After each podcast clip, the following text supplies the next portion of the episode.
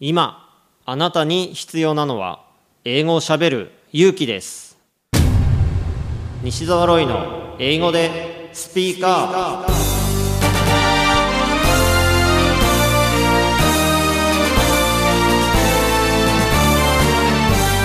こんにちは。イングリッシュドクターの西澤ロイです。スピーカー。これは英語が少しくらい下手でも間違っていても大きな声でしゃべるとか堂々と意見を言うという意味です。英語は喋らないと絶対に使えるようになりません。今回も様々なレベルの英語学習者の方に英語で喋っていただきましょう。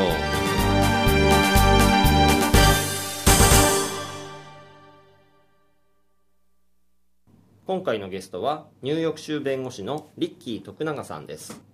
英語でスピーカー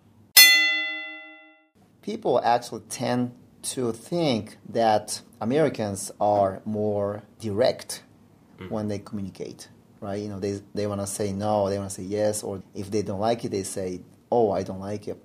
But in reality, uh, Americans are more indirect in a way that they communicate with, with someone. For example, you know, even at the company, right? Uh, when you, uh, say, you know, when you talk with your boss, and when your boss actually says something that you know he wants you to fix, then they don't actually uh, face up and say, "Hey, you, you know, you should just change this or you should fix this." They almost always start with something positive. It's like, "Hi, Mister, you know, thank you for your hard work every time. I like your, you know, the way you work, and you're such a big contributor to this company."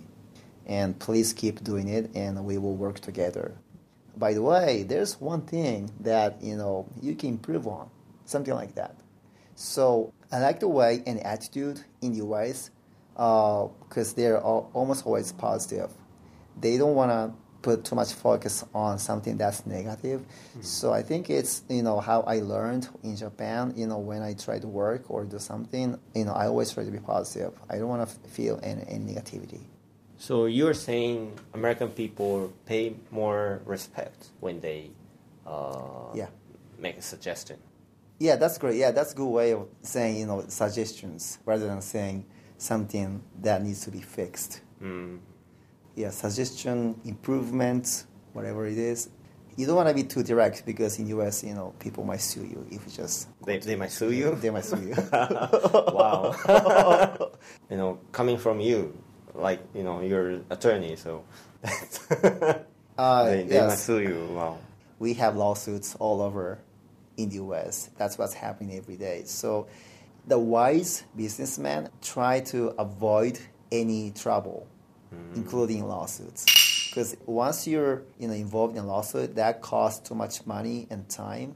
Even though you're you're innocent or you don't you didn't do anything, you have to, to defend yourself, right? It's just too much too much effort.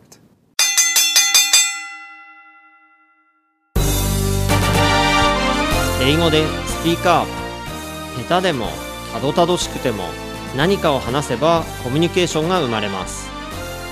あなたも勇気を出して英語でスピーカーしてみてくださいね。ナビゲーターはイングリッシュドクター西澤ロイでした。バイバイ。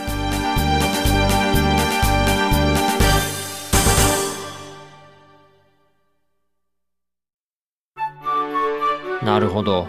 頑張って勉強しているのに上達が感じられないんですか。まあいろいろと英語病併発してるみたいなのでこの薬を出しておきますね。英語が上達しない原因の直し方。